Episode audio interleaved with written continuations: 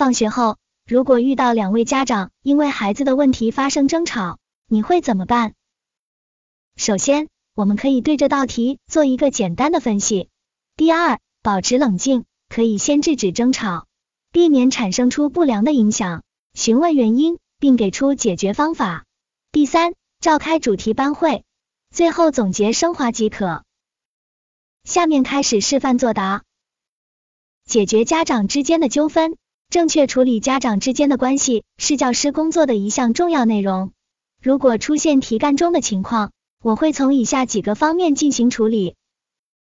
首先，我会保持冷静，请家长们坐下来，耐心听他们的意见，并表示自己一定会公平公正的处理此事，请家长们放心。其次，我会询问他们吵架的原因，并向知情的学生了解情况，对错误的一方进行适当的批评，引导他向另一名家长道歉。并告诉他们，无论出于什么原因，争吵都是不正确的，家长之间应该友好相处。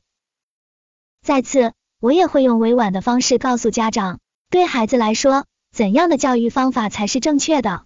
希望家长配合老师，共同促进孩子的健康成长。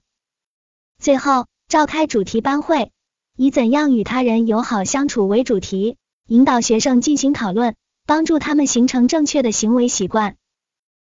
总之，遇到类似情况，我一定会保持冷静，正确的处理矛盾，协调好各方面的关系，同时不断反思自己，提升自己的能力，把工作越做越好。